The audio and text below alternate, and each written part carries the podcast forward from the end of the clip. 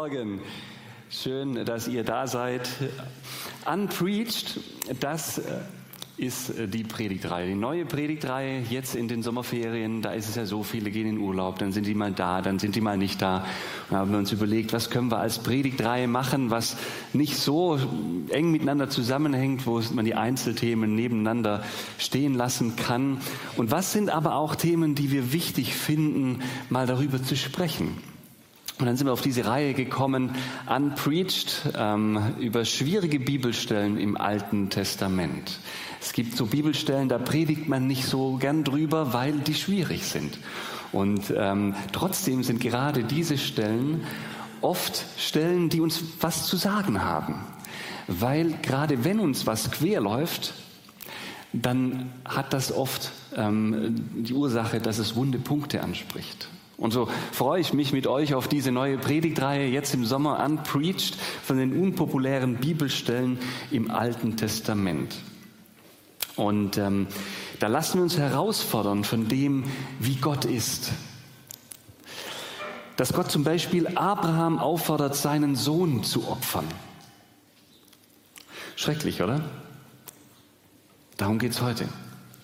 Oder dass Gott seinem Volk Israel befiehlt, ganze Kleinstädte auszuretten, jeden Mann, jede Frau, jedes Kind, alle Tiere. Darum geht es nächsten Sonntag. Danach geht es um eine Begegnung, die Gott mit Jesaja hat. Und wo Gott so heilig ist, dass Jesaja plötzlich Angst hat. Und da geht es um die Frage, müssen wir vor Gott Angst haben? Und wieder einen Sonntag später geht es um eine Aussage Gottes, da sagt er, ich kann jetzt nicht mit dir ins gelobte Land ziehen, weil wenn ich das tun würde, müsste ich dich töten. Eine ganz komische Aussage. Wieso? Wie, wie ist Gott da? Und dann kommt am 3. September der letzte Sonntag in der Reihe und das ist ein, spezieller, äh, ein spezielles Thema, weil das sucht nicht ich raus, sondern das sucht ihr raus. Und da könnt ihr rückmelden, jetzt in den Wochen bis dahin eine Mail schreiben oder mir mal sagen, ähm, was ihr für ein Thema im Alten Testament habt, welche Bibelstelle euch da quer steht, was ihr schon immer mal fragen wollt und worüber ihr schon immer mal gepredigt haben wollt, wolltet, weil, weil die Bibelstelle schwer ist. So wird die Reihe aussehen und ich freue mich jetzt äh, drauf, diese Reihe ähm, mit euch zu starten. Also starten wir die Herausforderungen und lesen mal zusammen den Bibeltext, den wir für heute vorgesehen haben. Der steht in 1. Mose 22. Wir lesen den zusammen. Nach diesen Geschichten versuchte Gott Abraham und sprach zu ihm, Abraham. Und er antwortete, hier bin ich. Und er sprach, nimm Isaak, deinen einzigen Sohn, den du lieb hast, und geh hin in das Land Moria und opfere ihn dort zum Brandopfer auf einem Berge, den ich dir sagen werde. Da stand Abraham früh am Morgen auf und gürtete seinen Esel und nahm mit sich zwei Knechte und seinen Sohn Isaak und spaltete Holz zum Brandopfer, machte sich auf und ging hin an den Ort, von dem ihm Gott gesagt hatte. Am dritten Tage hob Abraham seine Augen auf und sah die Städte von ferne. Und Abraham sprach zu seinen Knechten, bleibt ihr hier mit dem Esel, ich und der Knabe wollen dorthin gehen, und wenn wir angebetet haben, wollen wir wieder zu euch kommen. Und Abraham nahm das Holz zum Brandopfer und legte es auf seinen Sohn Isaak. Er aber nahm das Feuer und das Messer in seine Hand und so gingen die beiden miteinander. Da sprach Isaak zu seinem Vater Abraham, mein Vater. Abraham antwortete, hier bin ich, mein Sohn. Und er sprach, siehe, hier ist Feuer und Holz, wo ist aber das Schaf zum Brandopfer? Abraham antwortete, mein Sohn, Gott wird sich ersehen, ein Schaf zum Brandopfer. Und so gingen beide miteinander. Und als sie an die Stätte kamen, die ihm Gott gesagt hatte, baute Abraham dort einen Altar und legte das Holz darauf und band seinen Sohn Isaak, legte ihn auf den Altar oben auf das Holz und reckte sein Messer aus und fasste das Messer, dass er seinen Sohn schlachtete. Da rief ihn der Engel des Herrn vom Himmel und sprach, Abraham, Abraham. Er aber antwortete, hier bin ich. Er sprach, lege deine Hand nicht an den Knaben und tu ihm nichts, denn nun weiß ich, dass du Gott fürchtest und hast deines einzigen Sohnes nicht verschont, um meinetwillen. Da hob Abraham seine Augen auf und sah einen Widder hinter sich im Gestrüpp mit seinen Hörnern hängen und ging hin und nahm den Widder und opferte ihn zum Brandopfer an seines Sohnes statt. Und Abraham nannte die Stätte, der Herr sieht. Der Herr man noch heute sagt, auf dem Berge, da der Herr sich sehen lässt. Und der Engel des Herrn rief Abraham abermals vom Himmel her und sprach, ich habe bei mir selbst geschworen, spricht der Herr, weil du solches getan hast und hast deines einzigen Sohnes nicht verschont, will ich dich segnen und deine Nachkommen mehren wie die Sterne am Himmel und wie den Sand am Ufer des Meeres und deine Nachkommen sollen die Tore ihrer Feinde besitzen. Und durch deine Nachkommen sollen alle Völker auf Erden gesegnet werden, weil du meiner Stimme gehorcht hast. Dieser Text weckt Emotionen, oder? Wenn man das so liest, wenn man sich das vorstellt, wenn man vielleicht selbst einen Sohn hat und sich vorstellt, dass Gott einem so was sagt. Wie kann Gott nur so sein? Ist das nicht schrecklich? Was ist das für ein Gott? Wie passt die ganze Geschichte zu einem Gott der Liebe? Ist er ein eifersüchtiges Monster, dieser Gott, der neidisch auf die Liebe Abraham gegenüber seinem Sohn Isaak ist und dann will er diesen Sohn nicht nur aus Neid töten, nein, sondern viel subtiler. Er will sogar, dass der Vater, also Abraham, selber seinen Sohn tötet. Nur aus Neid? Ist das das Motiv, das dahinter steckt? Ist Gott wirklich so? Haben Richard Dawkins oder Christopher Hitchens oder wie die ganzen modernen Religionskritiker und der moderne Atheismus, ähm, wie die das so sagen, haben die doch recht? Wie geht man mit so einer Geschichte um? Es gibt unterschiedliche Vorschläge. Ne? Für atheistische, gottverneinende Strömungen ist es natürlich ein gefundenes Fressen. An so einen Gott will ich nicht glauben, kann ich nicht glauben, den kann es nicht geben, der ist widerspruchsvoll in sich selbst. So kann Gott nicht sein. Schnell kommen Christen dann in so eine Verteidigungshaltung und dann kommen unterschiedliche Antworten. Ja. Die einen sagen zum Beispiel, Gott kann man sowieso nicht verstehen und das ist eben so ein kleines Kapitel, in dem man Gott eben nicht versteht. Andere sagen, Gott ist Gott und der kann in seiner Souveränität machen, was er will. Außerdem, alle Menschen sind Sünder und haben den Tod verdient, so auch Isaak. Da passiert also an sich nichts Ungerechtes. Man kann Gott keinen Vorwurf machen. Letztlich ist ja auch nichts passiert. Alles halb so wild. Wir wissen, ruft Gott Abraham ja am Schluss zurück. Wie Abraham und Isaak sich dabei fühlen, ja, pff, Leben ist hart. Ne? Andere Christen wählen einen anderen Weg und sagen, das ist ein anderes Gottesbild, als wir das im Neuen Testament sehen. Das ist alttestamentlich, ist bestimmt irgendwie von Menschenhand so in die Bibel reingerutscht, diese Stelle. Das kann nicht wahr sein und wenn doch, dann vielleicht nur teilweise. Dann ist es gefärbt von Menschen, das ist eben Menschenwort im Gotteswort. Gott ist Liebe und er ist nicht so. Wir streichen die Geschichte lieber mal für uns oder zumindest hängen wir ein großes Fragezeichen dahinter und versuchen so irgendwie damit fertig zu werden. Und vielleicht hast du die ein oder andere Auslegung schon gehört. Zwischen diesen Polen gibt es ja noch ganz viele Schattierungen, da bewegen sich die Auslegungen. Und die Frage für uns heute bleibt, wie gehen wir mit dieser Textstelle um? Wie gehen wir damit um? Wie können wir sie verstehen? Und wir machen das so, wie wir das immer mit so schwierigen Stellen machen dürfen. Ja, wir bleiben erstmal entspannt und kommen zur Ruhe und wir lesen uns das Ganze nochmal ganz sachlich durch. Wir schauen uns den Kontext dieser Geschichte in der Bibel an und was wir aus der Bibel sonst noch so über Gott wissen. Und wir vergessen auch nicht Abraham und Isaac anzuschauen und wie die darauf reagiert haben. Das waren ja schließlich die Geschädigten, oder nicht? Und dann fragen wir uns, ob wir vielleicht so manche Emotionen in die Reihen interpretiert haben, die die gar nicht hatten. Und wenn wir alles dann ganz entspannt angeschaut haben, dann überlegen wir, wie wir diese schwierigen Geschichte, diese schwierige Geschichte einordnen können. Und wir lassen uns von ihr herausfordern und wir lassen uns von ihr trösten und wir lassen uns von ihr segnen. Wir lassen uns einfach durch das Wort Gottes gut tun, weil dazu ist es da, dass es uns gut tut. Selbst dann, wenn es uns herausfordert, selbst dann, wenn es schwierig ist und selbst dann, wenn es sich nicht immer so gut anfühlt beim ersten Anhören. Also, ran an die Buletten. Ne? Gehen wir ran. Wie können wir den Bibeltext einordnen? Der Text ist eingeordnet in eine Geschichte mit Abraham. Und als solches ist diese Geschichte einzigartig. Sie wiederholt sich nicht vorher in der Bibel und auch nicht nachher in der Bibel. Es gibt in der ganzen Bibel keine weitere Aufforderung an einen Vater, seinen Sohn zu töten und Gott zu opfern. Im Gegenteil, in manchen Religionen wurde zu biblischen Zeiten die Menschen geopfert und auch Kinder geopfert. Das gehörte dazu, um die Götter zu besänftigen. Und das verurteilte Gott. Das ist Gott ein Gräuel, lesen wir an vielen anderen Stellen, vor allem in den Gesetzestexten im Buch Mose.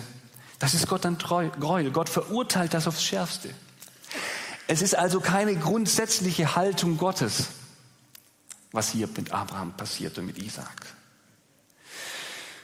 Wir können sogar sagen, Gott wollte es nie zum Opfer kommen lassen, wenn wir das wissen. Es war etwas ganz Spezielles zwischen ihm, Abraham und Isaak. Und die Frage stellt sich also gar nicht, wie andere Menschen, du oder ich oder, oder wie Dawkins oder sonst jemand auf diesen Auftrag reagiert hätten, sondern wie das bei Abraham ankam und bei Isaak.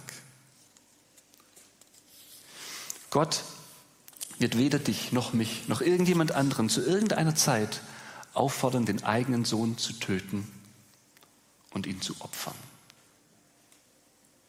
Das war eine Beobachtung, die man einfach so machen muss, wenn man diese Geschichte in den gesamtbiblischen Kontext einordnet. Also so fair müssen wir selbst dann sein, wenn wir der Bibel kritisch gegenüberstehen, dass wir diese Geschichte nicht generalisieren. Was hier passiert, ist ein einmaliger Auftrag Gottes an Abraham. Und wir sollten Gott genau äh, ähm, zutrauen, dass er weiß, wie das bei Abraham ankommt und bei Isaac. Er weiß das. Er ist der allwissende, der allmächtige Gott. Er weiß, was das in ihnen auslöst.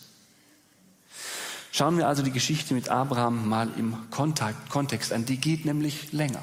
Es ist nicht die erste Begegnung Abrahams mit Gott. Im Gegenteil, diese Geschichte findet relativ am Ende seines Lebens statt. Abraham ist der von Gott erwählte Urvater des Volkes Israels, von Gottes Volk und ist schon jahrzehntelang vorher mit Gott unterwegs. Er ist ein Mann, den Gott liebte, den er segnete. Durch Gottes Gnade wurde dieser Abraham reich und er hat an so vielen verschiedenen Stellen in seinem Leben gemerkt, dass Gott es gut mit ihm meint. Gott hat ihm durch so viele Lebenskrisen geholfen, durch so viele schwierige Zeiten geholfen. Gott hat sich selbst dann, wenn er sündig wurde, immer als gnädig erwiesen. Abraham hatte viele Gottesbegegnungen gehabt, von denen uns berichtet ist. Abraham musste aber auch viel Geduld lernen. Der verheißene Sohn, der blieb ganz lange aus. Aber dann kam er doch, Isaak hieß er, das heißt zum Lachen gebracht zum Lachen gebracht.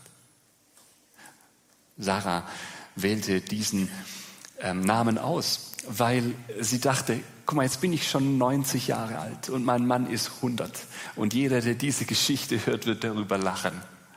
Ja. Aber Gott hat dieses Wunder getan und so hat er auch Sarah und Abraham zum Lachen gebracht, weil sie sich gefreut haben, weil der verheißene Sohn endlich da war. Sie haben schon das nicht mehr geglaubt. Zumindest Sarah hat das nicht mehr geglaubt. Und Gott hat es dennoch geschenkt. Und so hat er sie zum Lachen gebracht, bei der Geburt und danach. Und hat sie gesegnet. Und wir lesen von der Zeit, in der Abraham und Sarah eine glückliche Zeit hatten, in der Gott sie weiter segnete. Und wo sie eine Zeit hatten des Lachens und des Segens Gottes. Die folgenden Jahre nach der Geburt Isaaks sollten sehr glückliche Jahre werden für die beiden. Wenn wir die Geschichte Gottes mit Abraham lesen, ist es völlig ausgeschlossen, dass er Abraham und Isaak irgendetwas Böses wollten. Das wollte Gott nicht. Die Auslegungsversuche, Gott hier als den bösen Tyrannen hinzustellen, ziehen, ziehen, die ziehen einfach nicht in dem Kontext. Ja, die ziehen nur, wenn man diese Verse absolut aus dem Kontext reißt.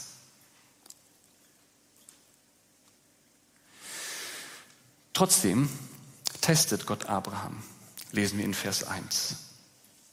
Was bedeutet das? Was bedeutet das, wenn Gott testet? Glaubte Gott nicht, dass Abraham ihn, lieb hatte? Wusste er das nicht? Ist er nicht der allwissende Gott? Muss er Abraham erst so drastisch und mit Psychospielchen auf die Probe stellen, um für sich einen Beweis zu haben? Ist das so? Was heißt das, Gott testet? Schauen wir mal in die Bibel, um hier das Handeln Gottes besser einordnen zu können. Das gibt es schon mal, dass Gott den Glauben von uns Menschen auf die Probe stellt, dass er uns prüft. Aber Gott versucht uns nicht zum Bösen. In Jakobus 1, Vers 13 lesen wir, denn Gott kann nicht versucht werden zum Bösen und er versucht niemanden zum Bösen. Das macht Gott nicht. Gottes Prüfungen sind zum Guten. Sie führen in eine engere Gottesbeziehung zu innerem Wachstum und zu einem stärkeren Glauben. Wenn Gott dir eine Last zu tragen gibt, wenn er dich prüft, dann gibt er dir auch die Schultern, diese Last und diese Prüfung zu tragen. Sonst macht er das nicht. Und so ist es auch bei Abraham. In 1. Korinther 10, Vers 13, da sagt Paulus, die Prüfungen, denen ihr bisher ausgesetzt wart, sind nicht über ein für uns Menschen erträgliches Maß hinausgegangen. Und Gott ist treu. Er wird euch auch in Zukunft in keine Prüfung geraten lassen, die eure Kraft übersteigt. Wenn er euren Glauben auf die Probe stellt, wird er euch auch einen Weg zeigen, auf dem ihr die Probe bestehen könnt. Wichtige Information. Er wird euch mit der Probe auch den Weg zeigen, auf dem ihr die Probe bestehen könnt. Das gehört zum Wesen Gottes dazu. So ist der Gott, der prüft. Nicht so, dass er Abraham, Isaac oder uns in die Pfanne hauen will, wenn wir schwierige Zeiten durchleben. Nicht jede Prüfung kommt auch von Gott, das müssen wir auch wissen. Es gibt auch Prüfungen, die haben wir uns selber ausgebürdet, weil wir schlechte Entscheidungen getroffen haben oder Satan und böse Mächte prüfen uns oder weil alle andere Menschen einen freien Willen haben, passiert uns Böses nicht. Nicht alles Böse ist die Prüfung Gottes, aber was Gott verheißt ist, dass er uns nicht über unser Vermögen versuchen wird und prüfen wird. So sehen wir das auch hier in der Abraham-Geschichte. Abraham, also Gott kennt Abraham und er weiß, wenn er ihm das auftragen wird und dem Isaak, dann werden die das schaffen weil Gott auch hilft und den Weg eröffnet. Abraham antwortet auf Gottes Aufforderung dann mit Gehorsam. Er zögert keine Sekunde lang. Gleich am nächsten Tag, am nächsten Morgen, frühmorgens, steht da in der Bibel, frühmorgens macht er sich auf den Weg. Abraham ist Gehorsam. Macht sich auf den Weg zu dem Ort, den Gott bestimmt hat. Drei Tage lang, drei Tage lang befolgt er dieses Gebot Gottes. Drei Tage lang setzt er sich damit auseinander, was Gott ihm gesagt hat, dass er seinen Sohn ihm opfern soll. Es fällt schon auf, dass Abraham das einfach so macht. Ja, wenn wir Abraham kennen, dann wissen wir aus den Geschichten, die Abraham vorher mit Gott erlebt hat, dass er durchaus in der Lage war, mit Gott zu handeln. Ja, man denke nur mal an die Geschichte mit Sodom und Gomorra. Die Leute, die sich ein bisschen auskennen in der Bibel, die wissen das. Da, da hat Gott, äh, da hat Gott Abraham etwas gesagt, was er machen wollte, dass er Sodom und Gomorra vernichten wollte. Und Abraham hat angefangen zu handeln. Er hat gesagt, da wohnt mein Neffe, der Lot. Und ähm, dann fängt er an zu handeln, wie viele Gerechte in diesem Stadt sein müssen, dass Gott die Stadt nicht vernichtet. Und er kriegt Gott runtergehandelt auf zehn Gerechte. Na, wenn da nur zehn Gerechte drin sind, dann vernichtet Gott die Stadt nicht. Aber es waren keine zehn Gerechte dort drin. Aber Gott hat trotzdem Lot und seine Frau ähm, ja, auf die Reise geschickt, ihnen geholfen, sie konnten fliehen. Aber wir wissen, Abraham er hat einfach nicht alles so hingenommen, was Gott ihm gesagt hatte. Der war auch fähig dazu zu handeln. Und hier macht er das gar nicht, obwohl es um seinen Sohn geht, sondern er ist gehorsam. Und er geht los auf die Reise. Es scheint ein tiefes Vertrauen bei Abraham gegeben zu haben. Ein Vertrauen, dass Gott nichts befiehlt, ohne dass er sich etwas dabei gedacht hätte. Das war das Vertrauen. Gott wird nichts befehlen. Gott wird mir nichts zutrauen, wobei er sich nichts dabei gedacht hat und er meint es gut mit mir. Vielleicht hat sich Abraham an Gottes Verheißung erinnert. Ja, die galten ja für Isaak. hat Gott ja Abraham verheißen, ja, dass er einen Sohn gebären wird und dieser Sohn wird der Ursprung sein für sein Volk. Und in diesem Sohn werden gesegnet werden alle Geschlechter auf der Welt. Die ganze Welt wird durch seine Nachkommen gesegnet werden. Das war ja eine Verheißung. Wie unlogisch wäre das jetzt, wenn Gott ihm den Sohn wieder wegnehmen würde? Vielleicht hat sich Abraham daran erinnert. Zu eindrücklich war vielleicht auch die Geschichte, wie es zu der Geburt kam. Dieses Wunder, dass im Alter noch der Sohn Isaak kam. Es machte einfach keinen Sinn, dass Gott Isaak wieder wegnehmen würde. Gott ist treu. Er steht letztlich zu seinen Verheißungen, auch dann, wenn man Gottes Handeln gerade überhaupt nicht versteht. Ich wiederhole das nochmal, das ist ein wichtiger Satz. Er ist treu. Er steht letztlich zu seinen Verheißungen, auch dann, wenn man Gottes Handeln gerade überhaupt nicht versteht. So ist Gott. So kennen wir ihn aus der Bibel, aus dem Rest der Bibel. So kennt Abraham ihn aus seinem langen Leben und seinen langen Erfahrungen, die er schon hatte mit Gott. Und so ist es bemerkenswert, was Abraham sagt zu seiner Reisebegleitung. Ja, der hat ja zwei Knechte mitgenommen und seinen Sohn und dann lässt er die zwei Knechte zurück unten am Fuße des, ähm, des Gebirges.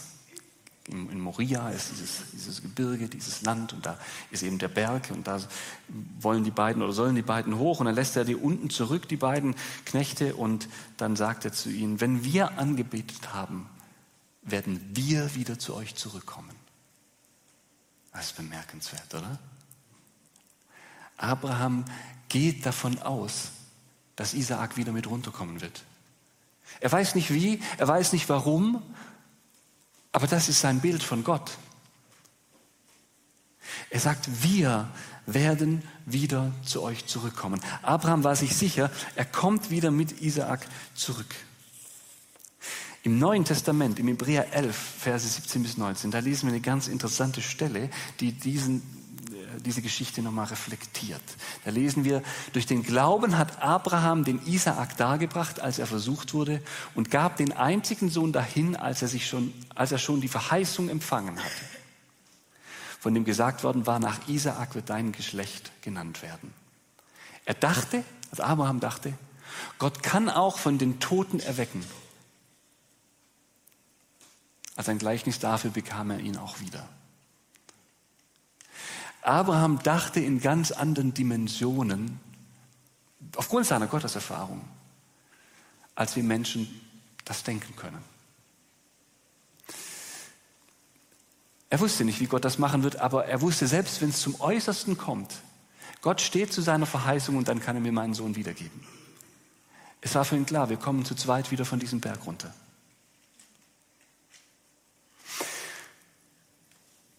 Gott hat immer noch die Macht einzugreifen. Das wusste Abraham. Ist erstaunlich, oder? Und das, das gilt auch heute noch. Das gilt auch heute noch für deine und meine Situation. Vielleicht bist du gerade in einer Lebenssituation, in der du Gott nicht verstehst, in der dir Dinge zugetraut werden, die du denkst, du kannst die gerade nicht tragen. Wie soll das weitergehen? Und da kommt dir vielleicht auch Gott ganz fremd vor und du verstehst Gott nicht da drin. Er kommt dir weit weg vor jenseits von all dem, was dir über ihn bekannt ist. Und dann erinnere ich dich daran, Gott hat nicht nur Abraham und Isaac einen Bund, mit, mit, mit Abraham und Isaac einen Bund geschlossen, sondern er hat auch dir einen Bund zugesprochen. Und ich möchte diesen Bund auch nochmal zusprechen. Und wir haben ihn gemeinsam gefeiert heute Morgen vorher an den Abendmahlstischen. Haben wir diesen Bund gefeiert. Gott hat einen Bund mit dir geschlossen, wenn du an ihn glaubst. Jeder, der an Jesus glaubt und ihm nachfolgt, dem hat er das versprochen und hat er das verheißen. Er hat sich selbst hingegeben in seinem Sohn Jesus.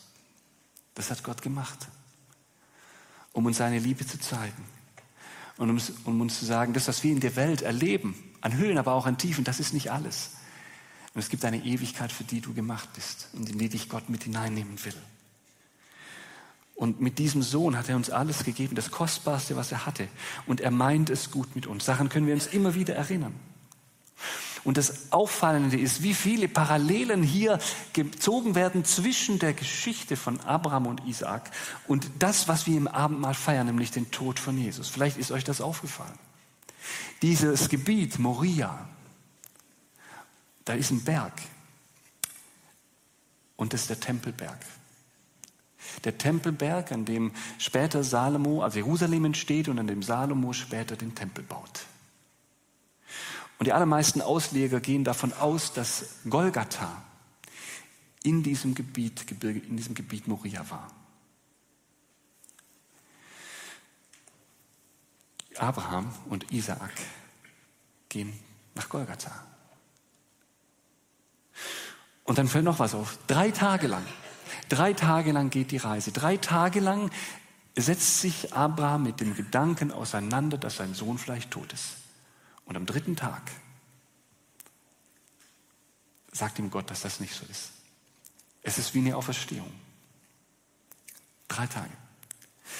Dann ähm, gehen sie auf diesen Berg, ja, lassen ihre, ihre Tiere und, und die Knechte zurück.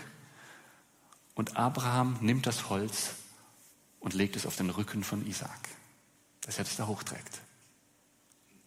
Und wir wissen, Jesus hat sein Kreuz, das Holz, hinaufgetragen nach Golgatha. Und so läuft Isaak nach Golgatha mit Abraham.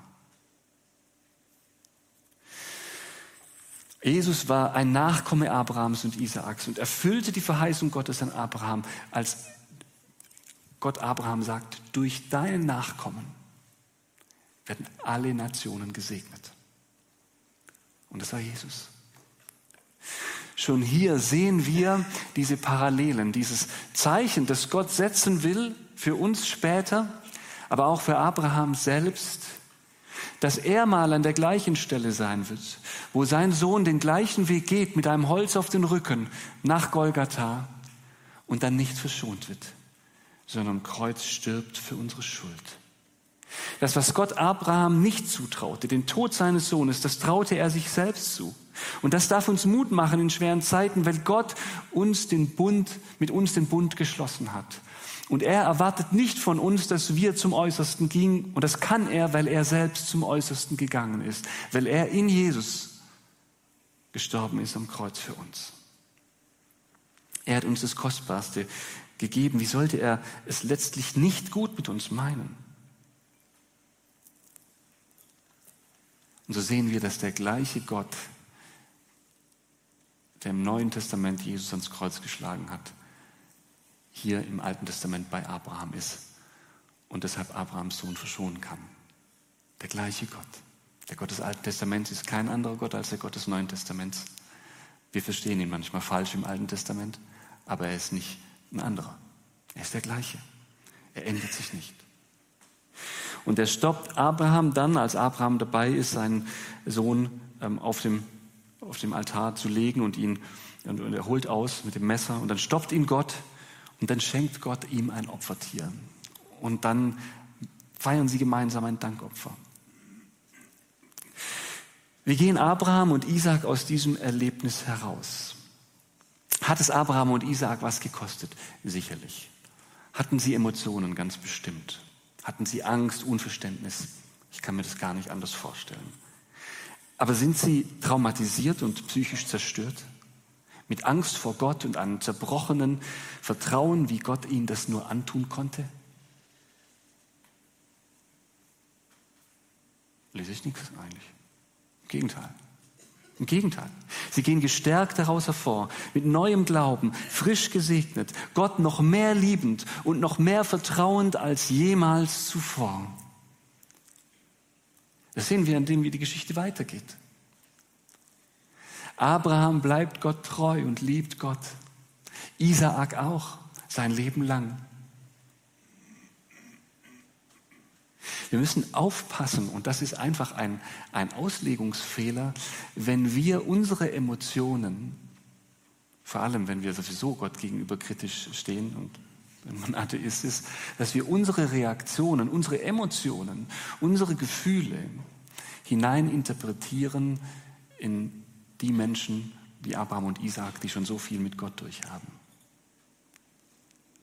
Und die ein Vertrauen zu Gott haben, dass er alles gut machen wird.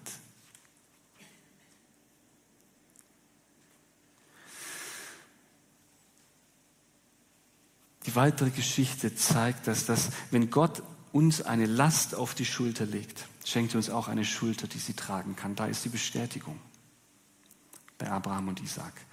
Was machen wir jetzt also mit dieser schwierigen Geschichte? Ist Gott da ein Monster? Nein, er ist ein Segnender. Hat er Abraham und Isaak dadurch geschädigt? Nein, er hat sie bewahrt und gesegnet und ihren Glauben gestärkt und uns ein Beispiel gegeben ähm, auf Jesus hin.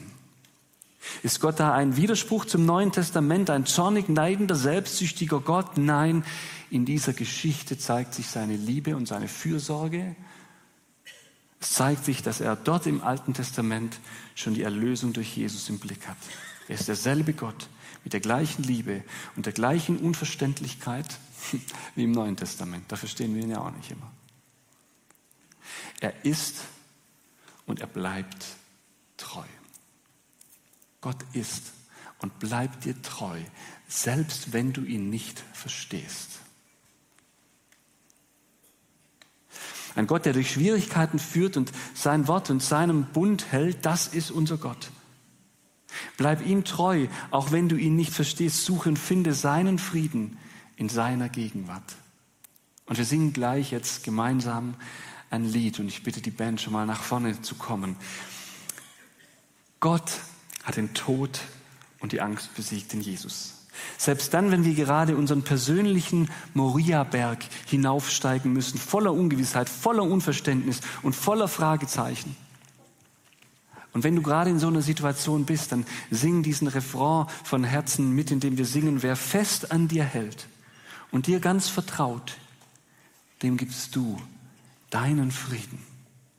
Ein Frieden, der bleibt und der mein Herz heilt du gibst mir deinen Frieden. Lasst uns das als Trost, aber auch als gemeinsames Bekenntnis singen. Wir stehen dazu auf.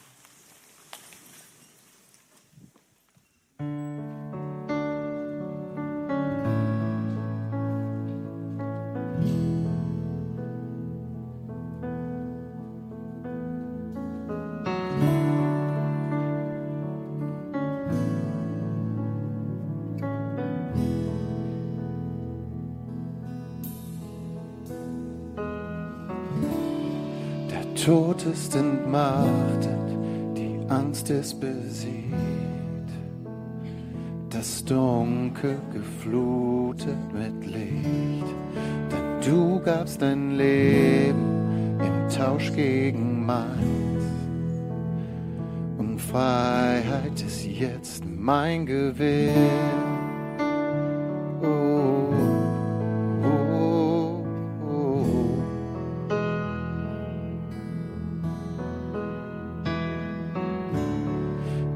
Was in der Welt ist, kommt dem jemals gleich.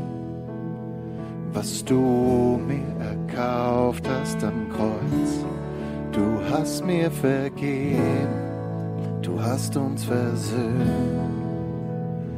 den Frieden mit Gott hergestellt.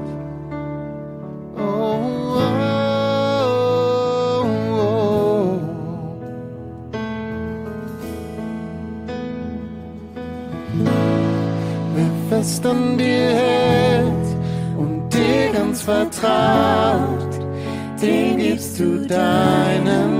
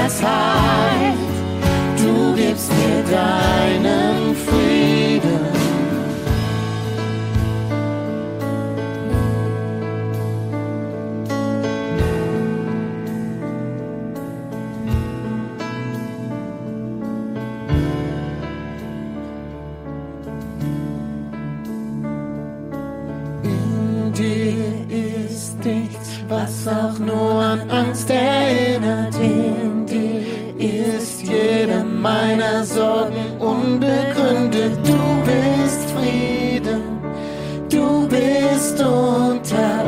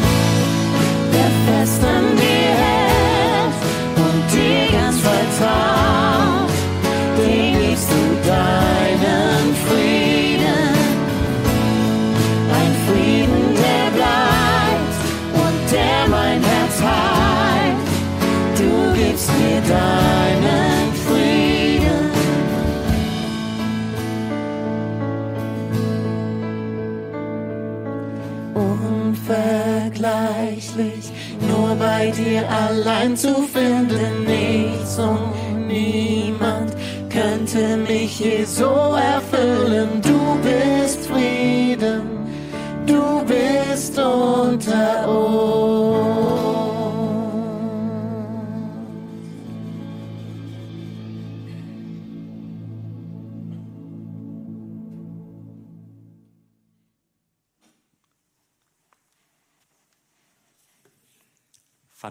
danke dir von ganzem Herzen, dass du genau so bist, wie wir es gerade gesungen haben, dass du ein Gott bist, der mit seinem Frieden uns beschenken will. Und ich danke dir, dass du das tun kannst, obwohl in der Welt hier nicht alles gut läuft, obwohl wir selber nicht gut sind, immer wieder schuldig werden, obwohl andere an uns schuldig werden, obwohl wir Dinge erleben, die wir nicht verstehen, obwohl es Leid gibt in dieser Welt. Aber du bist da hineingekommen und bist fähig, uns Frieden zu schenken in diesen Situationen. Und so bete ich das für uns, die hier sitzen oder stehen.